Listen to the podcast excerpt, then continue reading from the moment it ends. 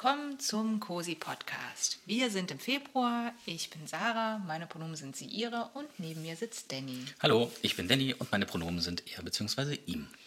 Im Februar ist Black History Month und deshalb haben wir uns auch bei der COSI Lese Challenge als zweites Thema das Thema Rassismus vorgenommen und auch darüber wollen wir heute sprechen. Wir haben drei Themenaspekte für euch vorbereitet, die alle das Thema Rassismus betreffen ja. und äh, wollen die heute so ein bisschen im Podcast beleuchten.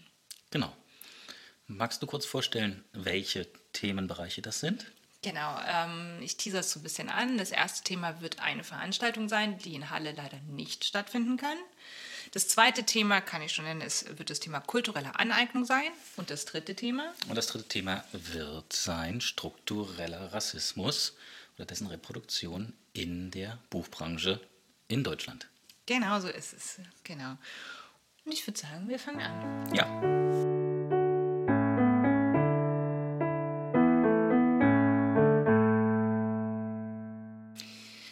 Die erste Veranstaltung, die ich angesprochen habe, ist eine Lesung, die im Rahmen der Bildungswochen gegen Rassismus in Halle stattfinden sollte. Und zwar eine Lesung von Sarah Vecera ähm, aus ihrem Buch Wie ist Jesus weiß geworden? Mein Traum von einer Kirche ohne Rassismus. Kurze Info zu Sarah Vecera. Sarah Vecera ist stellvertretende Leiterin der Abteilung Deutschland der Vereinten Evangelischen Mission, also ist evangelische Theologin. Und sie ist auch Bildungsreferentin mit dem Schwerpunkt Rassismus in Kirche. Und sie hat eben ein Buch geschrieben, in dem sie auch über ihre Arbeit berichtet, Rassismus in der christlichen Kirche aufzuarbeiten und auch dagegen vorzugehen. Mhm. Dieses Buch sollte im März ähm, eine Lesung bekommen in Halle in der Paulusgemeinde im Paulusviertel. Mhm. Und ja, diese Lesung musste leider abgesagt werden, weil sich herausgestellt hat, dass diese Bühne dort in dieser Gemeinde keine sichere Bühne für eine schwarze Autorin ist. Kannst du da noch mal ein kleines Stück weit näher, tiefer reingehen über die Hintergründe und Umstände, mhm. ähm, wie das schlussendlich auch die Autorin erreicht hat? Oder? Genau. genau. Also in dieser Paulusgemeinde gibt es das sogenannte Montagsgespräch. Das äh, findet wie der Name schon sagt, jeden Montag statt oder einmal im Monat Montag statt, so wie ich informiert bin. Und bei diesem Montagsgespräch werden auch bestimmte gesellschaftliche Themen innerhalb dieser Paulusgemeinde besprochen. An einem Montagsgespräch Ende Januar sollte nun ein Mensch eingeladen werden, der auch ein Buch geschrieben hat, der wohl Philosoph ist, auch in Halle bekannt ist und auch aus Halle stammt. Und nun ist aber dieser Mensch ähm, fällt dadurch auf, dass er selbst Rassismus reproduziert, dass er selbst sich äh, mit Verschwörungstheoretikern anbändelt und auch dort oft zu sehen ist, auch bei Demonstrationen oder auch bei Kundgebungen von diesen Menschen oft zu sehen ist, oft daran teilnimmt und ähm, ja, sich selbst sehr in dieser rechten Ecke positioniert. Und die Einladung dieses Menschen an diesem Montagsgespräch gab jetzt äh, Kritik. Ähm, also die Paulusgemeinde hat Kritik erreicht, dass dieser Mensch eingeladen wurde im Vorfeld was schlussendlich dazu geführt hat, dass dieser Mensch wieder ausgeladen wurde. Das Montagsgespräch aber mit diesem Thema, es ging um Thema Angst, es ging um Thema Gesellschaft, aber dennoch stattfand. An dieser Stelle Credits an äh, das Bündnis ähm, Halle gegen Rechts, das ähm, hier Aufmerks die Aufmerksamkeit auf dieses Thema gelenkt hat durch eine eigene Pressemitteilung, die genau. schlussendlich die Paulusgemeinde bzw. die Verantwortlichen dort ähm, dazu ähm, gebracht haben, diesbezüglich ähm, sich zu veröffentlichen. Genau, also es gab diese Pressemitteilung, es gab auch im Vorfeld wohl auch Gespräche mit dem Pfarrer und E-Mail-Kontakt zumindest mit dem Pfarrer. Ich glaube auch durch das Bündnis Halle gegen Rechts. Wer jetzt genau was getan hat, weiß ich nicht. Äh, da habe ich die genauen Hintergründe nicht. Aber wie du schon sagst, dadurch wurde das angestoßen, dass dieser Mensch wieder ausgeladen wurde. Nun haben mich aber zwei Menschen, besonders eine, eine Person äh, dieser Paulusgemeinde, mich angesprochen und haben gesagt, sie haben trotzdem Bedenken wegen dieses Montagsgesprächs, auch wenn dieser Mensch selbst nicht, äh, nicht dort auftritt, äh, dass es doch eine sehr kontroverse Diskussion werden kann. Und diese Person ist auch ähm, die Person, die diese Lesung organisiert oder mhm. organisiert hätte oder sich darum gekümmert hätte. Und die hat mich gebeten, ob ich nicht an diesem Gespräch teilnehmen möchte, als Gegenposition, weil sie befürchtet hat schon, dass sehr wenig Gegenpositionen zu den, zu den rassistischen Äußerungen äh, dieses Herrn dort existieren werden. Und ähm, ich habe dann zugesagt und bin auch am 30. Januar, an diesem Montag, dorthin gegangen zu diesem Gespräch, das sehr gut besucht war, also voll besucht mit ca. 100 Leuten. Dadurch war der Raum voll und musste es selber erleben, dass äh, der Mensch sehr verteidigt wurde, von der Mehrheit, von der großen Mehrheit der Menschen dort sehr verteidigt wurde und äh, seine Ausladung sehr geächtet wurde und auch sein Gedankengut sehr verteidigt wurde und zwar so offensichtlich, dass sich dort auch Menschen ganz offensichtlich zu Pegida, zur Bewegung Halle bekannt haben und mhm. auch diese permanent als äh, geframed wurde als ein einfach ein Ausdruck einer besorgten bürgerlichen Mitte. Mhm. Also das war, war das Framing so an dem Abend. Und ich war einer der wenigen Personen von insgesamt drei. Die zwei anderen waren die beiden Frauen. Es gab noch eine Stimme, die so versucht hat, so ein bisschen zu schlichten. Aber eigentlich eine der wenigen Personen, die sich offen dagegen gestellt hat und gesagt hat, Rassismus ist keine Meinung, war es nie, wird es nie sein und sich gegen diese Position äh, dieses Menschen gestellt hat und auch dagegen gestellt hat, äh, dieses Framing zu unterstützen. Was danach dazu geführt hat, dass ich dann dort stand und dass mich danach noch Menschen dort belagert haben und versucht haben, mir dann doch zu erklären, warum das alles legitim ist und warum sie doch eigentlich nette Bürger sind und nur Angst haben und das Ganze kennen das so. Und äh, auch daraufhin haben mich nachher diese zwei Frauen rausgezogen. Also das, das nur dazu. Und dann wurde natürlich dieser Vorfall an diese Autorin Sarah Vecera kommuniziert, weil, wie ich sagte, die eine Person, die mich auch da angesprochen hat, ist auch die, die Person, die diese Lesung organisiert und wollte sehr transparent auch der Autorin sagen, okay, das ist in dieser Gemeinde passiert, was ich sehr gut finde und was ich sehr unterstützt habe, damit die Autorin sich selber überlegen kann, okay, ist das, möchte ich auf dieser Bühne auftreten? Möchte mhm. ich mir das zumuten? Ja, Punkt. Und sie hat dann abgesagt. Sie hat gesagt, das ist keine sichere Bühne für sie, was ich absolut verstehen kann. Ähm, zusätzlich zu der Autorin selbst wäre noch, hätte noch ein schwarzer Künstler aufgetreten, der eine musikalische Untermalung, Umrandung äh, dieses, dieser Lesung äh, gestaltet hätte. Und ich wäre als dritte Person, auch als bei BPOC-Person, auf dieser Bühne, weil ich hätte die Moderation der Lesung übernommen. Das bedeutet drei schwarze Personen und das ist definitiv kein Ort in dieser Gemeinde, nach so einem Vorfall, nach so einer, ja, nach so einem Ausdruck an diesem Montag, äh, der sicher ist für eine Lesung, an der drei schwarze Personen auf der Bühne stehen. Traurig. Ja, ja, definitiv, definitiv traurig. Aus mehreren Gründen. Erstens, weil wir sehen, dass es in einem der beliebtesten Viertel nicht sicher ist für schwarze Menschen. Der zweite Grund auch, weil ich sehr, sehr gerne diese Lesung durchgeführt hätte. Ich hätte viel, viel zu reden gehabt. Ich hätte mich, habe mich sehr gefreut auf diese sehr sympathische Person. Also zumindest kommt sie bei Instagram sehr sympathisch rüber. Sie arbeitet sehr, sehr viel, was das Thema Rassismus, Kritik betrifft, sehr, sehr laut auch bei Instagram. Und also was ich jetzt bei Instagram sehe dagegen und äh, engagiert sich da sehr im christlich-kirchlichen Kontext. Von daher hätte ich mich sehr, sehr gefreut, diese Person in Halle begrüßen zu dürfen. Aber ja, es ist traurig, dass eine Person, die über Rassismus innerhalb der christlichen Kirche spricht, genau wegen diesem Rassismus nicht auftreten kann. Ja. Und dass die Hintergründe dazu unter anderem maßgeblich jene waren, die entscheidungstragende Personen innerhalb der Gemeinde dazu überhaupt erst bewogen haben, so manifest auf die in irgendeiner Art und Weise einbezogene äh, ähm, Veranstaltung oder ein, hm. in einer Einbeziehung dieser, per, ähm, dieser Person ähm,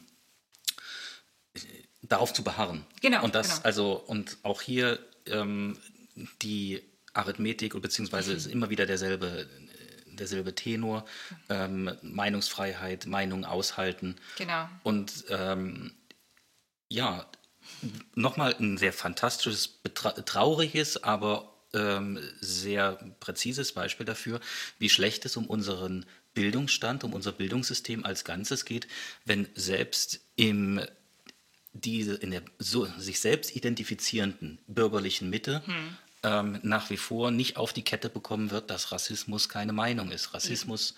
tötet, Meinungen töten nicht. Genau. Und dass das nach wie da stehen wir nach wie vor. Genau. Und die Veranstaltungsreihe Bildungswochen gegen Rassismus mhm. ähm, den Akteurinnen, äh, die diese Veranstaltung organisieren, äh, kann man eigentlich nur wärmstens empfehlen, mh, endlich mal sich auch wirklich mit tief kritischeren mhm. Inhalten zu beschäftigen und ähm, insbesondere endlich, endlich mal aus diesem weißen Veranstaltungsframing hm. ähm, herauszukommen und den Takeover an POC-Personen zu übergeben. Ja. Denn auch das diesjährige Veranstaltungsprogramm ist weitaus weniger gehaltvoll aus der Perspektive von betroffenen Personen mhm.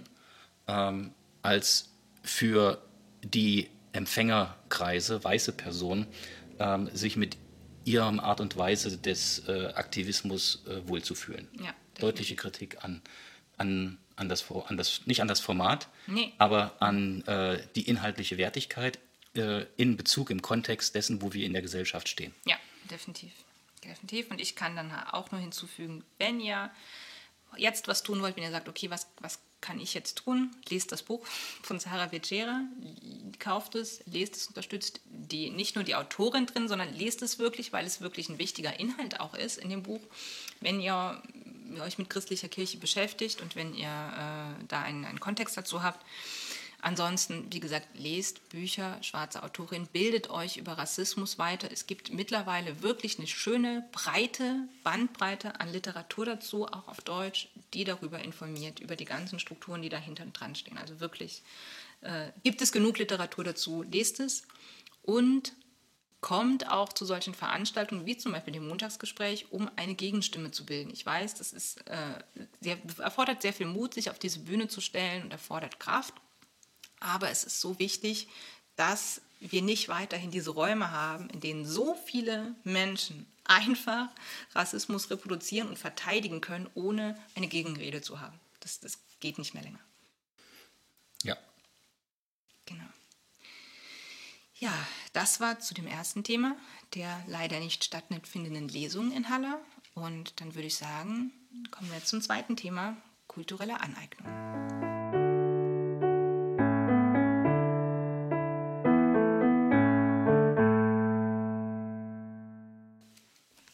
Kulturelle Aneignung. Ja, die äh, Fastnachtszeit ist gerade rum. Sagt man hier Fastnacht oder Karneval? Ich weiß gar nicht.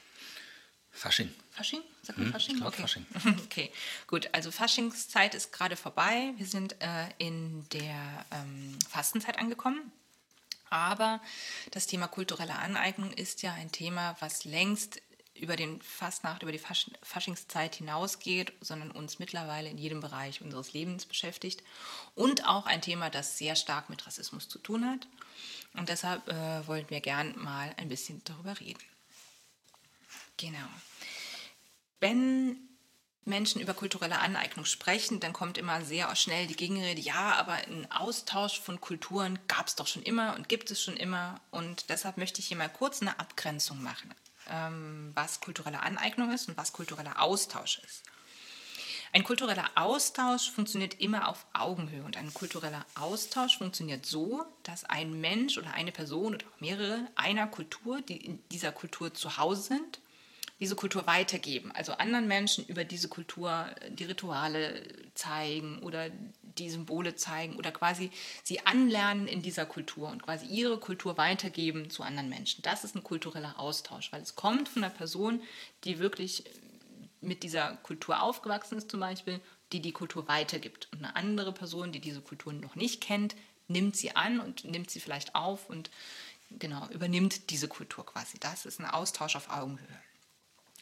Dann gibt es eine sogenannte kulturelle Anpassung. Also ich nenne das jetzt einfach mal so. Das bedeutet zum Beispiel, ein Mensch zieht in ein anderes Land, in einen anderen Kulturkreis und passt sich da an. Das kann zum Beispiel passieren, wenn, es kann auch schon zum Beispiel passieren, wenn wir nach Bayern ziehen würden und würden jetzt anfangen, Dirndl anzuziehen oder sowas.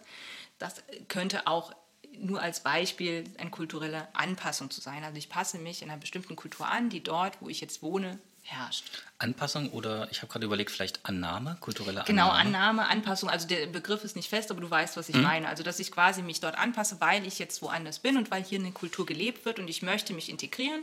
Also passe ich mich der Kultur an, übernehme sie quasi, ohne dass ich jetzt irgendwie, ja, also ich möchte einfach dort mich mhm. integrieren. Mhm. Genau, und dann gibt es quasi die kulturelle Aneignung. Und das funktioniert immer so, ich habe überhaupt keinen Kontakt zu Menschen dieser Kultur, ich habe überhaupt keinen Hintergrund, was diese Kultur beinhaltet, sondern ich nehme mir einfach meistens auch nur einzelne Elemente aus der Kultur raus und übernehme diese. Aber nicht, weil ich meine, okay, ich möchte diese Kultur unbedingt äh, mhm. wertschätzen, sondern äh, aus unterschiedlichen Gründen, auf die wir gleich auch noch eingehen. Und das ist kulturelle Aneignung, weil in diesem Fall die Menschen, die diese Kultur ähm, innehaben, nicht gefragt werden, auch mhm. kein Austausch stattfindet. Die, die Menschen, die, das, die, sich das annehmen, geben ja nichts zurück, sondern es funktioniert, es ist einfach eine Aneignung und äh, von oben herab quasi. Mhm. Genau. Und ich möchte damit auch, also das äh, große Thema zu Aneignung ist immer Machtstrukturen. Es geht immer um Macht. Es geht immer, wer kann sich überhaupt eine Kultur einfach so aneignen und was passiert, wenn sich diese Person, also meistens sind es weiße Personen, die sich eine Kultur von BPOC, von schwarzen Menschen aneignen. Und was passiert damit mit dieser Aneignung? Was, äh, was bewirkt es aus? Und das hat immer sehr, sehr viel mit Macht zu tun. Das wird. Äh, genau, du wolltest was sagen? Mhm. In der an der Schwelle von zwischen ähm, unterdrückten mhm. und unterdrückenden Kulturen mhm. wird kulturelle, kulturelle Aneignung, Aneignung ganz besonders deutlich. Na klar. Kann, kann sie auch in anderen Kontexten, wo es um Macht geht. Mhm. Äh, aber hier spielt äh, kulturelle Aneignung immer auch äh, oder ist immer auch eingebettet in, äh, in, in, die Geschichte, in koloniale Geschichte, mhm. in äh, imperiale Geschichte, in ja. jegliche äh, ähm, Unterdrückungsaktivitäten e von, ja. Äh, von Gemeinschaften also gegenüber, gegenüber anderen. Ja, unbedingt. Mhm. Genau, und auch da gibt es unterschiedliche, unterschiedliche Ideen, warum kulturelle Aneignung passiert. Ähm, wir haben über Fasching geredet. Bei Fasching ist es genau wie bei Halloween so, dass äh, bestimmte Elemente lächerlich gemacht werden sollten und also zum Beispiel, wenn ich mich als Fasching verkleide, als irgendeine andere Kultur, dann geht das ja nicht darum, dass ich sie wertschätzen will oder mhm. dass ich sie gerade äh, so trendy finde, sondern ich will sie lächerlich machen. Ich will sie sehr stereotyp darstellen. Das ist auch wieder so ein Problem, was kulturelle Aneignungen betrifft, dass sehr viele Stereotype reproduziert werden. Sei es bestimmte Kulturen, Kleidungsstile oder sei es auch bestimmte Länder, die da, wenn dann Fasching dargestellt wird, dass so einzelne Stereotype aus Ländern herausgenommen werden und dargestellt werden und dass man glaubt, okay, so sieht eine Spanierin aus, so sieht ein Mexikaner aus, was natürlich total Quatsch ist. Mhm. Aber es geht immer darum, irgendwas lächerlich zu machen. Dann gibt es natürlich die Umdeutung, Verfremdung, äh, was ein großes Problem ist, wenn Menschen sich einzelne Elemente aus der Kultur herausnehmen und die umdeuten und verfremden.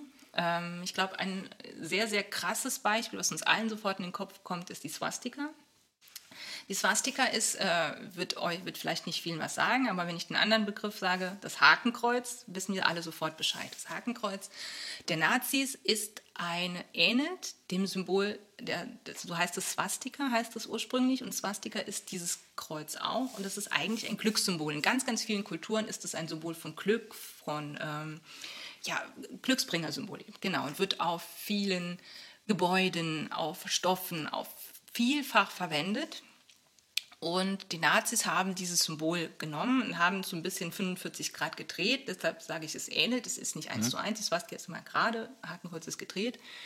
Und haben das übernommen und haben das so populär gemacht, dass, die, dass das eigentliche Symbol nicht mehr benutzbar ist eigentlich. Es wird natürlich in bestimmten Ländern immer noch benutzt. Dort scheren die sich nicht drum, weil das ist ihr Glückssymbol, ganz, ganz klar. Aber in ganz, ganz vielen Teilen der Welt ist es nicht mehr möglich, sich eine Swast mit einer Swastika herumzulaufen. Auf dem Stoff, wo eine Swastika drauf ist, ist sogar gesetzlich verboten. Genau, teilweise gesetzlich. Genau, genau. So auch, Und, auch hier. Ja, genau. In hier, in Österreich, in Schweiz, mhm. in ganz vielen Ländern. Und klar ist es gesetzlich verboten, weil es halt die mhm. Ähnlichkeit zu Recht ist. Aber das meine ich mit, diese kulturelle Aneignung hat dazu geführt, dass das eigentliche Symbol nicht mehr benutzbar ist. Mhm. Und äh, gibt es ganz, ganz, gibt's noch mehrere Beispiele, aber das ist ein ganz krasses, wo uns sofort, wo wir, so, glaube ich, sofort verstehen, warum das ein Problem ist. Mhm. Und auch so werden auch andere Symbole ganz oft umgedeutet und verfremdet. Und natürlich, ganz, ganz großes Problem bei kultureller Aneignung ist, dass äh, bestimmte kulturelle Aspekte kapitalistisch vermarktet werden. So, also weiße Menschen nehmen die ja nicht einfach nur, weil sie schön sind, sondern um damit Geld zu verdienen, um es kapitalistisch zu vermarkten und äh, ja, als, als Kapitalismus, als, als Geld, wie nennt man das, sagt man mal einen Begriff, um damit Geld zu machen, genau. Mhm. Genau. Und ähm, das passiert durch schwarze Kultur, das passiert durch asiatische Kultur. Ähm, da rede ich auch noch ein bisschen was nachher drüber, äh, was, ähm, wo man das auch ganz gut sieht. Ich wollte aber noch einen anderen Aspekt machen und das geht, ähm, was kulturelle Aneignung so problematisch macht und das ist diese falsche Zuordnung zu einer Zugehörigkeit zu Gruppen. Also wenn wir zum Beispiel mittlerweile weiße Menschen mit Dreads oder so sehen, dann ist es ganz oft, je nachdem welche Kleidungsstil sie auch haben, in der linksgrünen, eher Öko in Anführungszeichen Gruppe zu.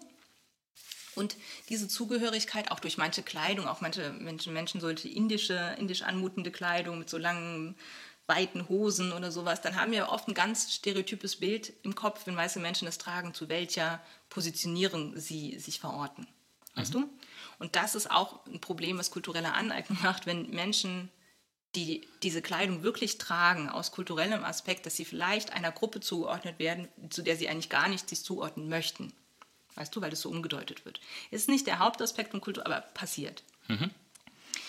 Und natürlich das Trendsetting, also wenn jetzt plötzlich irgendwie ein Aspekt einer Kultur im Trend ist, was passiert, wenn der Trend vorbei ist und die Menschen, die diese Kultur haben, aber das immer noch tragen wollen und äh, der Trend aber, Trend aber vorbei ist. Also das ist auch so ein, so ein Problem.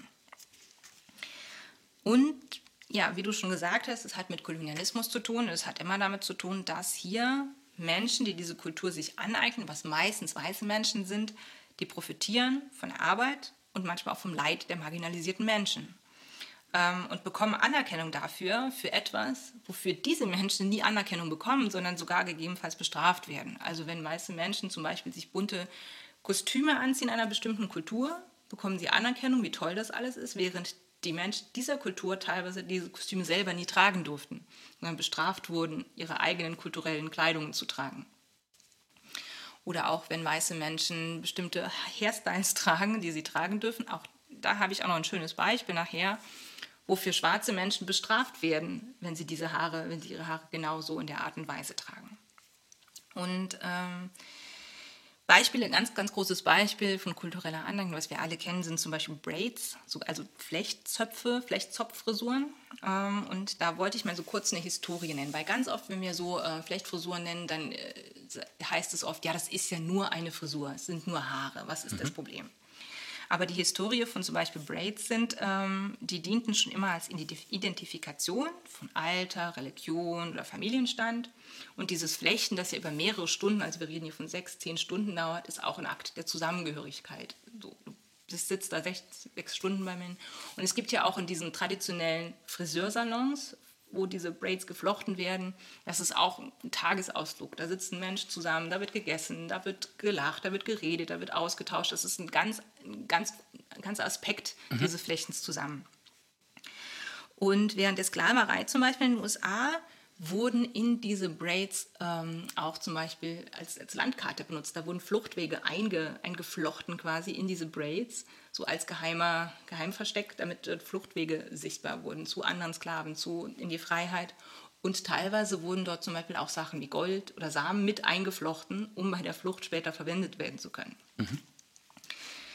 Ähm, dann in den 50er Jahren war es so, dann hatten sich äh, seitdem schwarze Frauen eher am eurozentrischen Schönheitsideal äh, orientiert, also mehr glatte Haare, weil glatt als schön galt, was auch noch heute sichtbar ist. Zum Beispiel Michelle Obama hat glatte Haare, ähm, Oprah Winfrey hat geglättete Haare und Du hast, hattest auch äh, Jahre, äh, ja, einige ja, Jahre genau. deine Haare geglättet. genau, ich hatte auch einige Jahre lang meine Haare geglättet, ähm, äh, weil, ja, weil ich dachte, das wäre wär viel schöner mhm. als, als Locken. Also erstens mal das und zweitens, weil es auch hier äh, noch immer, noch heute noch immer keine adäquate Lockenpflege für äh, Afrohaare in Drogeriemärkten gibt und ich einfach überhaupt keine Mittel hatte, um damals um die richtig zu pflegen. So in den 60er Jahren ähm, war dann das Black Power Movement und da gab es eine Rückkehr zu Natural Hair, also äh, wieder Afro zu tragen, aber auch wieder diese Hairstyles, Hairstyles mit, mit Braids.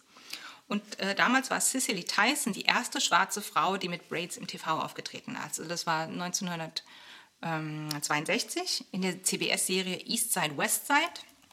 Und da kam Cicely Tyson, ähm, war mit, äh, mit Braids, trat mit Braids quasi in dieser Serie auf. Hm?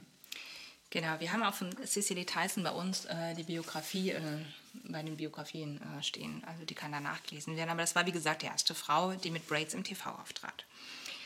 Das wissen nicht so viele Menschen. Was aber Menschen wissen, ist zum Beispiel, dass in den 70ern äh, gab es den Film Ten äh, und da spielte Bo Derek, eine weiße Schauspielerin, die Hauptrolle und trug Braids. Und diese Braids waren als Bo Braids bekannt und plötzlich wollten alle weißen Frauen äh, wollten Braids haben. Also es gab dann so einen richtigen Run drauf auf Braids, es öffneten neue Friseursalons und dann genau dort sehen wir, was kulturelle Aneignung ähm, für Auswirkungen hat.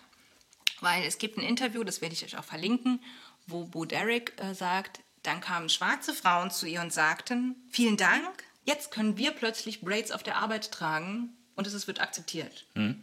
Wie krass ist das, weil eine weiße Frau diesen Trend macht, können schwarze Frauen plötzlich Braids tragen, also die, die Frisur, die eigentlich von schwarzen Frauen erfunden wurde, können das plötzlich tragen, weil eine weiße Frau den Trend setzt.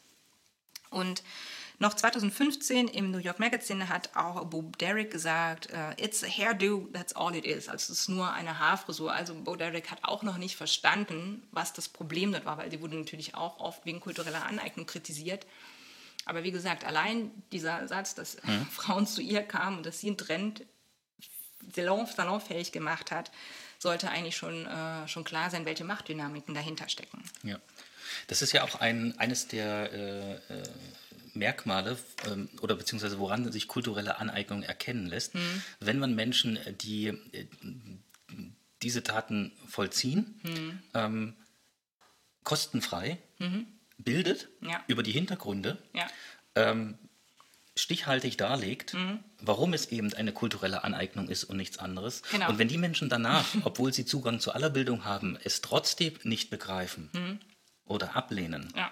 dann ist das ein ist das das Unterstreichen dessen, ja, dass klar. es sich um kulturelle Aneignung handelt. Na klar, na klar. Weil natürlich war sie sehr populär, der Film war sehr populär, sie wurde dadurch ja berühmt äh, und äh, hat davon eigentlich profitiert. Genau. Ähm, andere Formen der kulturellen Aneignung sind ähm, Blackfishing, nicht zu verwechseln mit Blackfacing. Also Blackfacing ist äh, meiner Meinung nach keine kulturelle Aneignung, das ist einfach purer Rassismus, sich ja. das Gesicht schwarz anzumalen, ja. um eine schwarze Person darzustellen.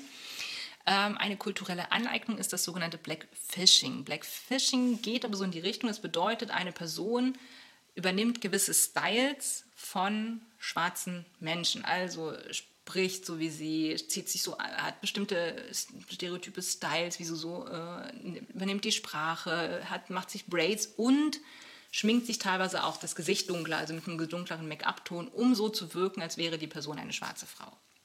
Hier sind zum Beispiel Kim Kardashian, ist eine absolute Person, die Blackfishing betreibt oder Shirin David oder es gibt Emma Hallberg. Emma Hallberg ist eine Schwedin, eine weiße Schwedin, die sich so dunkel das Gesicht schminkt, dass sie eigentlich ja, von sich sagt und auch so aussieht wie eine schwarze Frau. Oder auch Ariana Grande. Ariana Grande ist auch eine weiße Frau, äh, die sich total Blackfishing betreibt. Mhm. Das ist auch eine, eine Form von kultureller Aneignung, einfach auch deshalb, weil sie von dem Trend, in Anführungszeichen, des Black Style profitieren und wenn der Trend vorbei ist, schminken sie sich einfach wieder ab. Was zum Beispiel, kommen wir wieder zu Ariana Grande, passiert, weil Ariana Grande ist gerade im Asian Fishing. Also die hat jetzt das Black, Black Style wieder abgelegt und jetzt hat sie gerade, oder ist sie gerade mehr so, gibt sie sich so asiatisch. Also äh, eher wieder einen weißeren Hautton, schminkt ihre Augen ein bisschen, ein bisschen ovaler. Und, äh, mhm. und das ist genau das Ding bei kultureller Aneignung.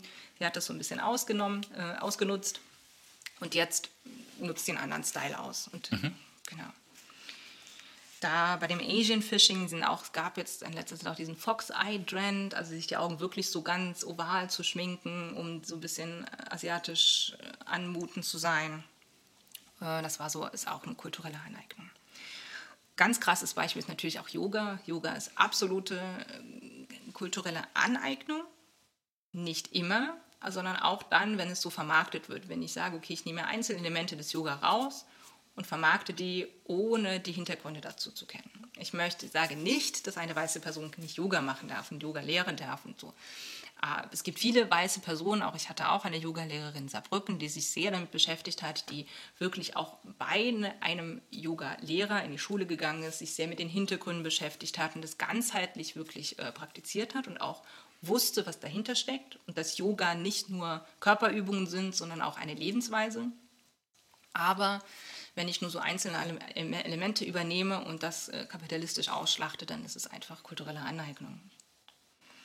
Genau, das, genauso ist es mit verschiedenen Musikstilen, was Blues betrifft, was Hip-Hop, was Soul betrifft, wo ganz, wo sehr oft war, dass schwarze Menschen diese Musik geprägt haben über Jahre oder auch äh, bestimmte Styles oder bestimmte ähm, Musikstile oder Musikstücke äh, geprägt haben. Und dann kamen weiße Bands, weiße SängerInnen, haben das übernommen und waren viel, viel, viel erfolgreicher damit und haben teilweise nie, teilweise erst nach Jahrzehnten dazugegeben, ja eigentlich habe ich das nur übernommen von dem, dem der Künstlerperson. Und das eigentlich ist das das Gleiche wie, wie da, nur ich habe es als weißer Mann oder weißer Mensch gesungen und wurde man natürlich viel erfolgreicher. Also Elvis Presley ist zum Beispiel ein Beispiel dafür. Elvis Presley hat ganz, ganz viel von schwarzen Künstlern übernommen, sowohl der Tanzstil als auch viele Musikstücke selber eins zu eins, hat sie ein bisschen umge, umgeschrieben, aber es ist eigentlich hm. schwarze Musik als weißer Mann sehr, sehr gut vermarktet und sehr, sehr erfolgreich damit geworden. Ja. Und teilweise sind die Geschichten hm. um die Ursprünge, um die, unter der Kontext hm. Kultureller Folklore oder von, von hm. kultureller Darstellung ähm, über die Zeit aufgrund der Gewalt, die diese Menschen erfahren haben, strukturelle wie individuelle oder ähm, institutionelle Gewalt, ähm, so sehr unsichtbar gemacht worden, ja dass der sichtbare Teil von dieser Reproduktion dieser Kultur mhm. nur noch der ist, der in der Reproduktion oder in der kulturellen Eben. Aneignung genau, ja. verbleibt. Und ähm, das macht es für die Menschen, oder das macht es für Menschen, die sich nicht damit beschäftigen, mit der Frage oder sich die Frage stellen, wo kommt das her, ähm, leichter, mhm. damit ihren vorläufigen Frieden zu finden und sich selbst die Absolution zu erteilen, okay. hey, ist doch alles cool, was wollt ihr denn? Ja. Ähm, und diese minutiöse, die Aufarbeitung, das Hervorholen der Geschichten, die, die Überlieferung, das alles nochmal irgendwie zusammenzubringen und, und, und ähm, den Menschen auf der ganzen Welt zur Verfügung zu stellen für bessere Entscheidungen. Da sind wir noch gar nicht so weit, dass wir sagen können, das hat diesen, den Grad erreicht, ähm, dass es diese Bildungsarbeit nicht mehr braucht. Und deswegen ist es auch wichtig, halt immer wieder auch dann Menschen darauf und Menschengruppen darauf hinzu, hinzuweisen, wenn das passiert. Ja, genau, genau, da stimme ich dir vollkommen zu. Und vor allem im strukturellen Sinn. Also es ist kein Problem, wenn einzelne Personen, weiße Personen Braids tragen, es ist gar kein Ding. Aber wenn es im strukturellen äh, passiert, dann ist es, äh, ist es ein Problem. Und wie du sagst, was wir tun können, ist darauf hinzuweisen, wenn wir sowas äh, entdecken. Und was wir selbst tun können, ist zu hinterfragen, okay, was mache ich gerade? Welche Kleidung trage ich? Welche Hairstyles trage ich? Und warum trage ich die? Wo kommt es eigentlich her?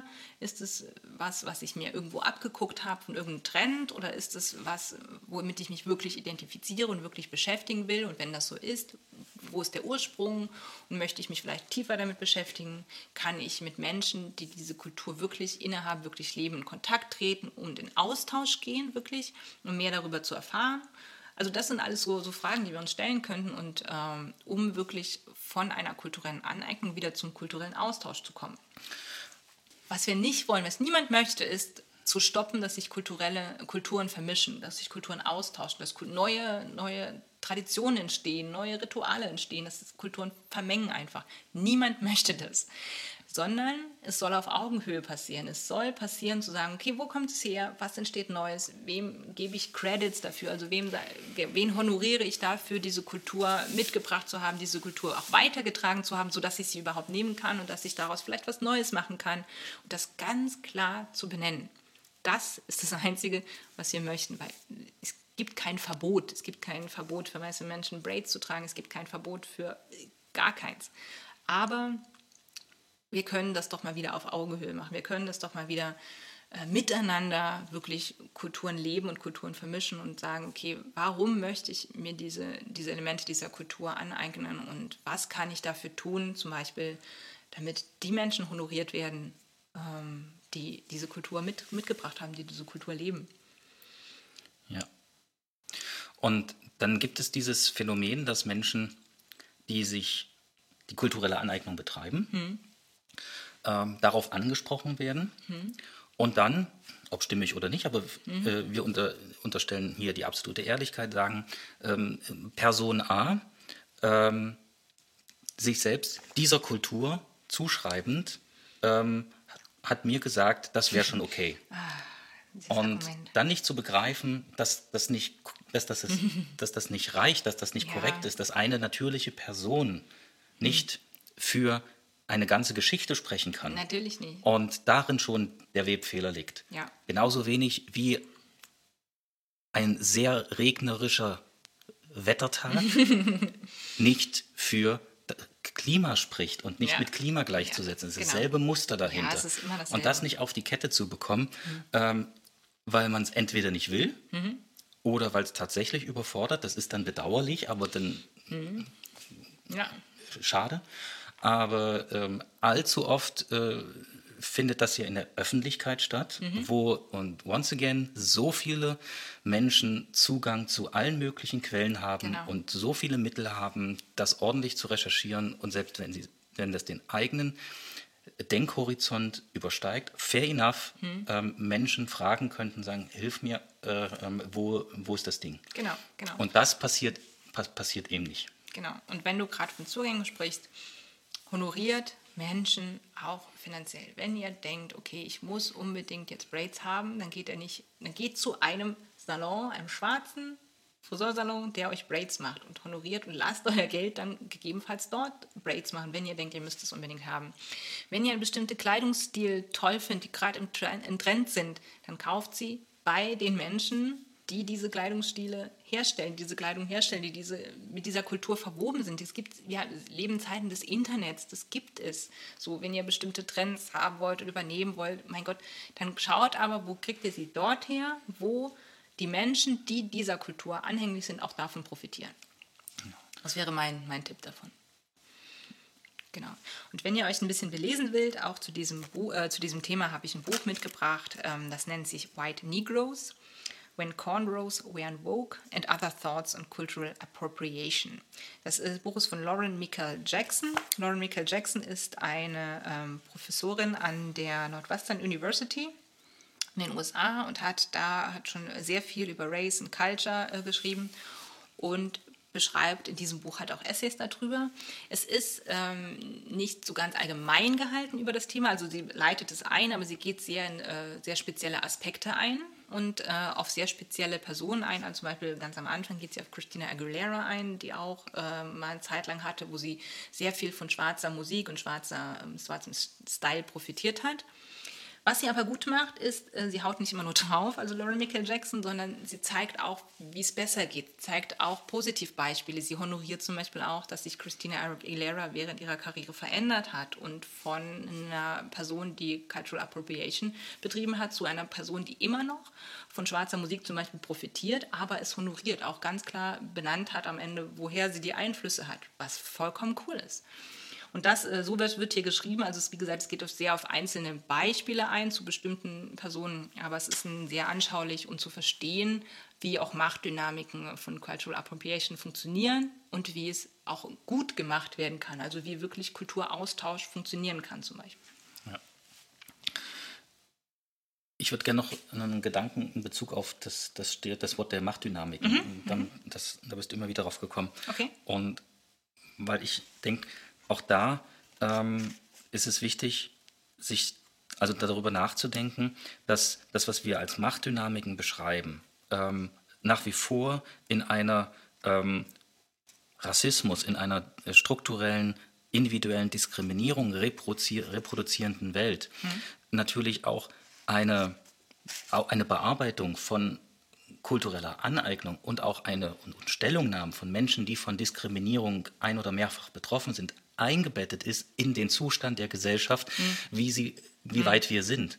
Und es ist deswegen immer darf, gegenwärtig noch davon auszugehen, dass wenn weiß sozialisierte Menschen kulturelle Aneignung betreiben von nicht weiß sozialisierten ähm, Communities und, und äh, ähm, Historien, dass dann hier diese Unterdrückungsmechanismen auch, auch deswegen wirken, weil die unterdrückten Gesellschaften noch nicht in dem gesellschaftlichen Zustand sind, sich auf Augenhöhe dagegen wehren zu können. Mhm.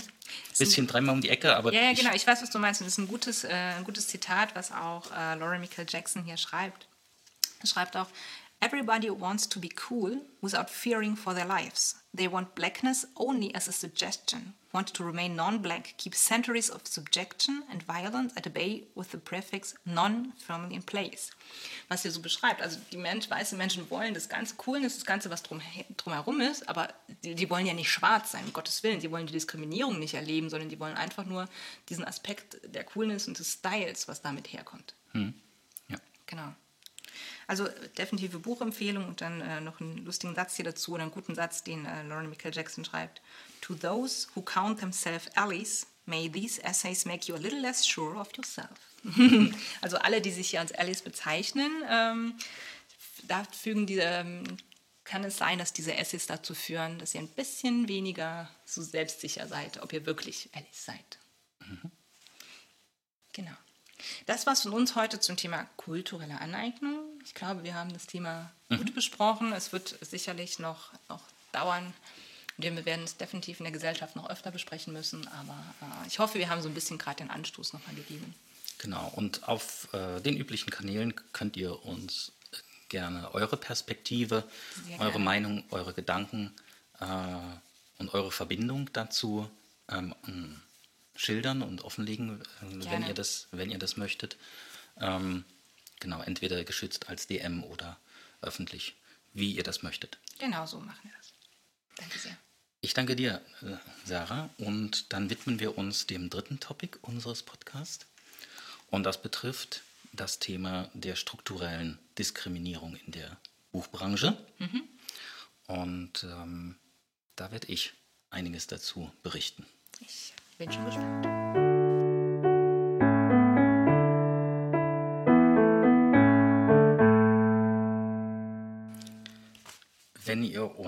Unseren Podcast häufiger verfolgt, werdet ihr ähm, schon öfter gehört haben, dass wir ähm, als Buchhandlung auch immer wieder äh, kritisch und selbstkritisch auf die äh, Buchbranche blicken in Bezug auf die Reproduktion von Unterdrückungsmechanismen, auf strukturelle Diskriminierung. Mhm. Und ähm, wir möchten heute ein Thema veröffentlichen, ähm, mit dem wir uns ähm, seit gut einem Jahr jetzt schon ähm, beschäftigen. Genau. Das, äh, genau. Und äh, zwar geht es um Verlage, die dem rechten Spektrum zugeordnet werden. Mhm. Und Unsere Aufmerksamkeit gilt heute der Sichtbarkeit und der Einfachheit, ähm, wie Literatur und Titel von Verlagen, die dem rechten Spektrum zugeordnet werden, in Deutschland zugänglich sind. Genau. Ihr erinnert euch möglicherweise an die Ereignisse um die Buchmesse 2021, Buchmesse Frankfurt, wo äh, Jasmina Kuhnke es zu verdanken ist, dass hier ein deutliches Licht drauf geworfen wurde, dass ähm, Verlage, die dem rechten Spektrum zugeordnet werden, auf der Messe Standfläche bekommen, Sichtbarkeit bekommen und deren Präsenz dafür sorgt, dass sich AutorInnen und ähm, POC-Personen ähm, und POC mhm. Ähm, auf dieser Messe nicht sicher fühlen mhm. in Ausübung, Ausübung ihrer ähm, Teilhabe an der mhm. Buchbranche als Autorin, Verlegerin oder ähnliches mhm. oder besuchende Person. Und dass ähm, hier die verantwortlichen äh, Organe der Buchmesse ähm, damals wie heute ähm, die Karte Meinungsfreiheit ziehen, also genau. auch nicht verstanden haben oder nicht verstehen wollen, ähm, dass es sich hierbei um Rassismus handelt und genau. dessen Reproduktion. Genau, wie wir auch schon am Anfang gesagt haben, Rassismus ist immer noch keine Meinung. Wir haben ähm, dann eher aus einem Dialog heraus im Januar, Februar letzten Jahres, im Februar letzten Jahres, mhm. haben wir uns die Frage gestellt, wie, äh, wie ist es eigentlich dann bei uns selbst äh, in unserer Sortimentsgestaltung? Weil ja eine Buchmesse mhm. nichts anderes ist als eine Sichtbarkeit eines, eines Sortimentes, einer Branche zu einer Zeit. Genau. Und das Gleiche können wir ja von, für uns als Buchhandlung auch anwenden. Und ähm, wir äh, sind erkennbar in zwei Bereichen. Wir haben zum einen ähm, unsere Buchhandlung äh, hier in Halle, mhm. ähm, wo wir das Sortiment auswählen. Genau, ähm, physischen Ladensortiment. Den, genau. genau, das physische Ladensortiment. Und wir haben einen Online-Shop. Genau. Und für den Online-Shop müsst ihr für den Kontext wissen, dass wir diesen, dass wir die, die Technologie oder die Software dahinter nicht selbst programmiert haben, mhm. sondern wir nutzen hier das Dienstleistungsangebot eines anbietenden Unternehmens. Mhm ähm, das sogenannte White Label Shops zur Verfügung stellt. Mhm.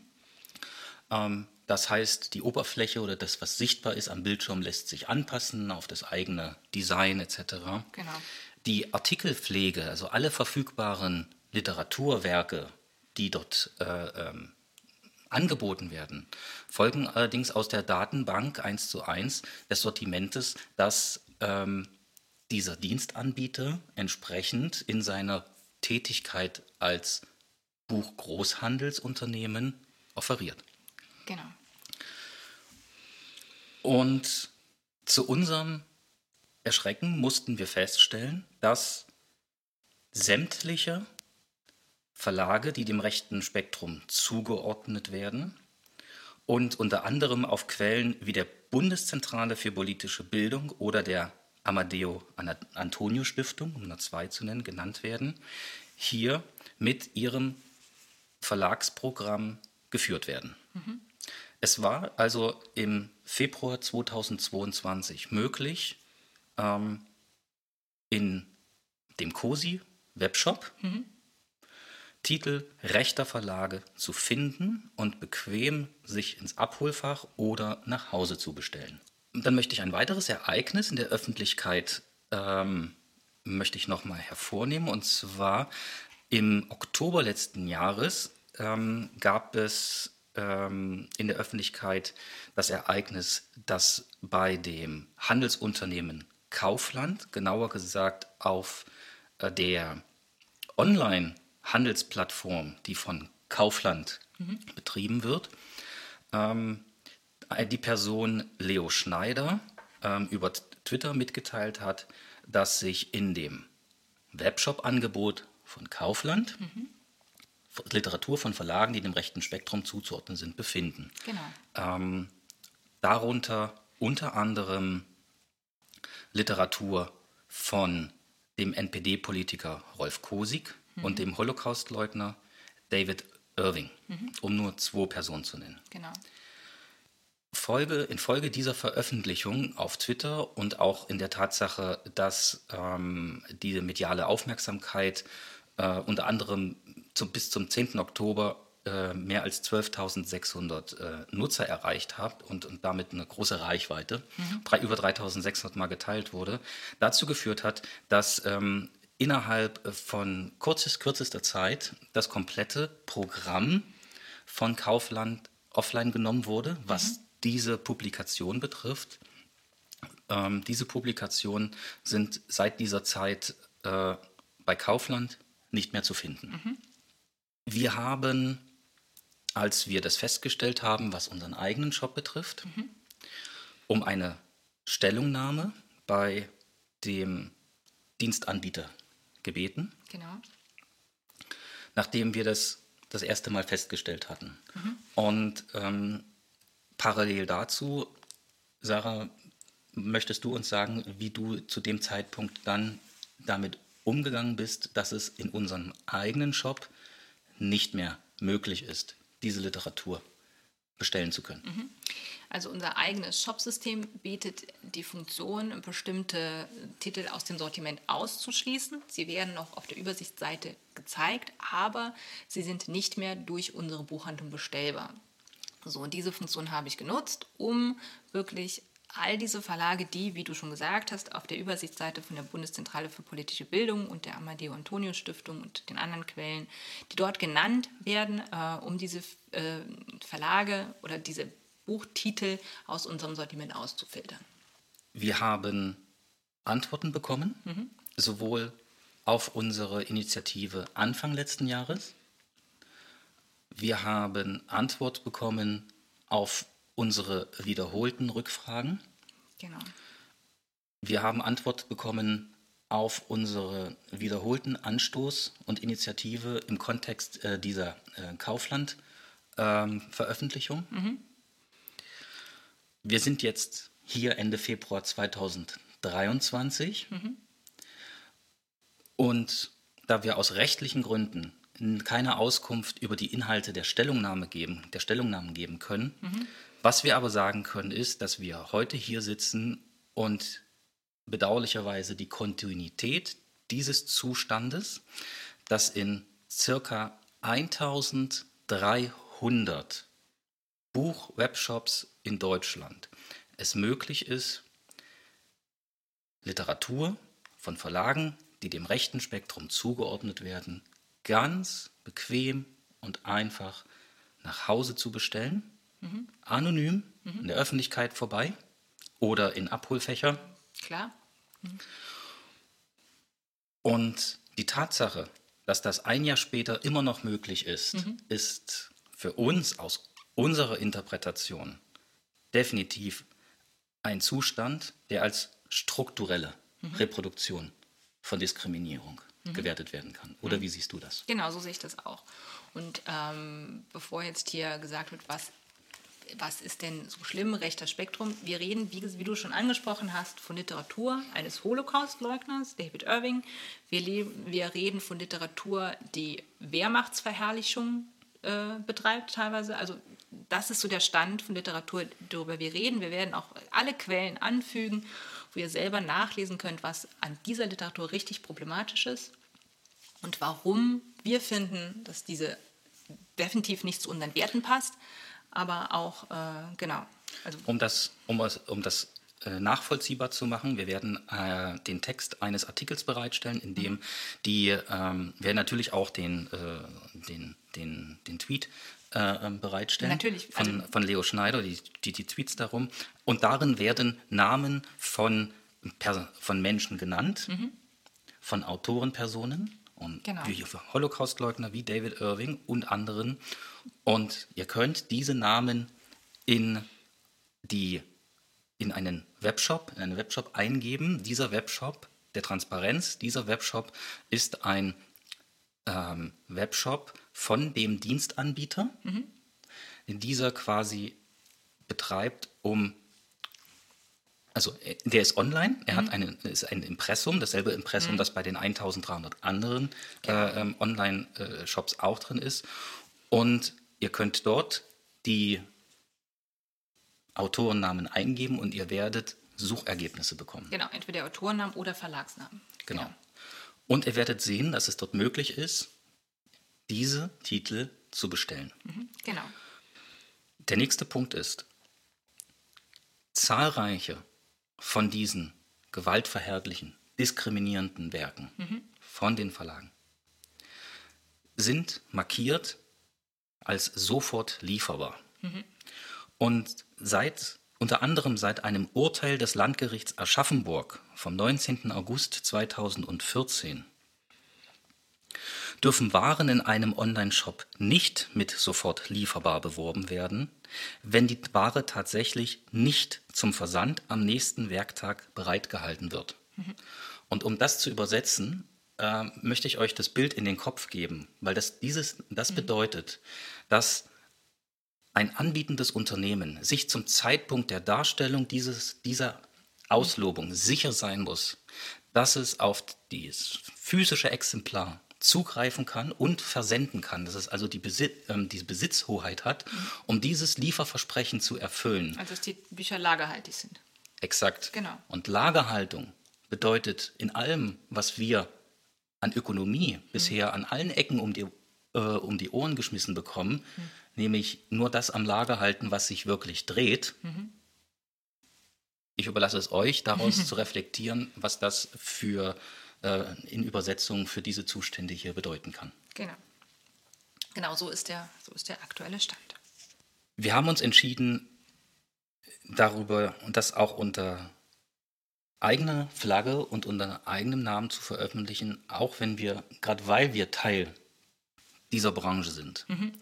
und gerade weil die Buchbranche, wie so viele andere Akteure mhm. und Akteurinnen in der Gesellschaft, im wirtschaftlichen, im Bildungssektor, in so vielen Bereichen des täglichen Lebens eben nicht frei von der Reproduktion von Diskriminierung sind. Nein.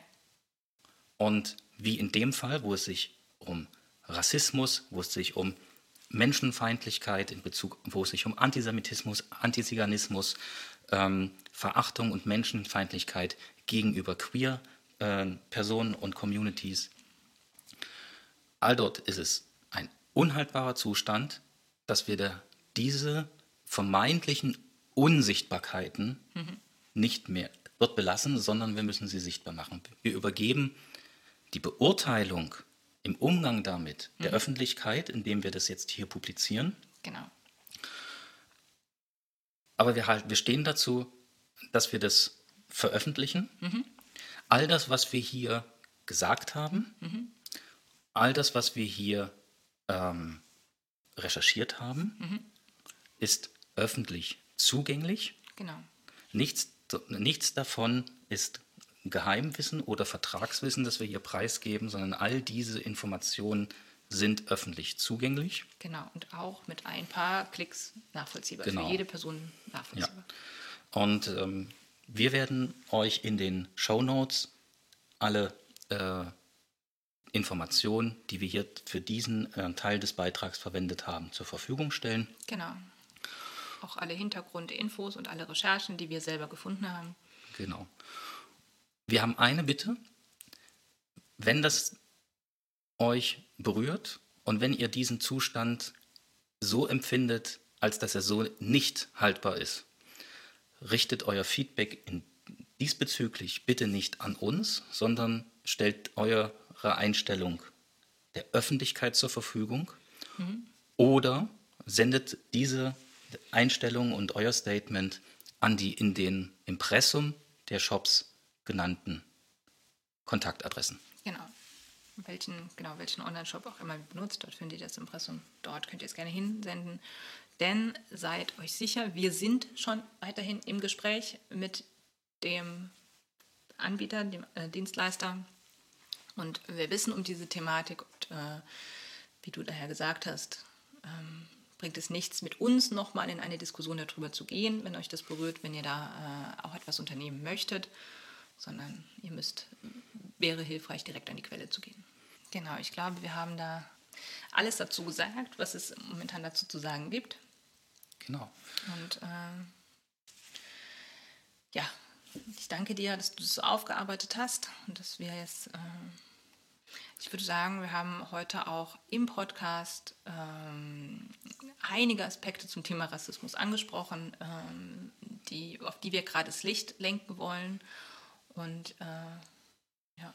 ja. Ähm, wenn sich Menschen angesprochen fühlen, denen wir hier Credit hätten zukommen lassen mhm. oh ja, sollten, ähm, es aber aus Unwissenheit oder Versehentlichkeit nicht getan haben, ähm, dann. Genau, bitte, bitte unbedingt. Also zum Beispiel, wir wissen, dass es an der Frankfurter Buchmesse, an der Kritik daran viel, viele Menschen beteiligt waren, ähm, die dazu geführt haben, dass das so in die Öffentlichkeit getra getragen wurde. Das waren nicht eine Einzelperson, das ist uns schon bewusst. Zum Beispiel, äh, da geben wir definitiv auch Credits. Ähm, ja. genau. Fühlt euch zu diesem Zeitpunkt der Aufnahme ähm, mitgedacht und mitempfunden mhm. und ähm, gerne äh, stellen wir euch dann entsprechend noch in unseren Show Notes in den Credits mit nach. Das ist gar, genau, kein, genau. gar kein Problem. Uns ging es halt wirklich vor allem um die Strukturen dahinter zu zeigen und was dort passiert ist und um auf das Thema hinzuweisen. Ja.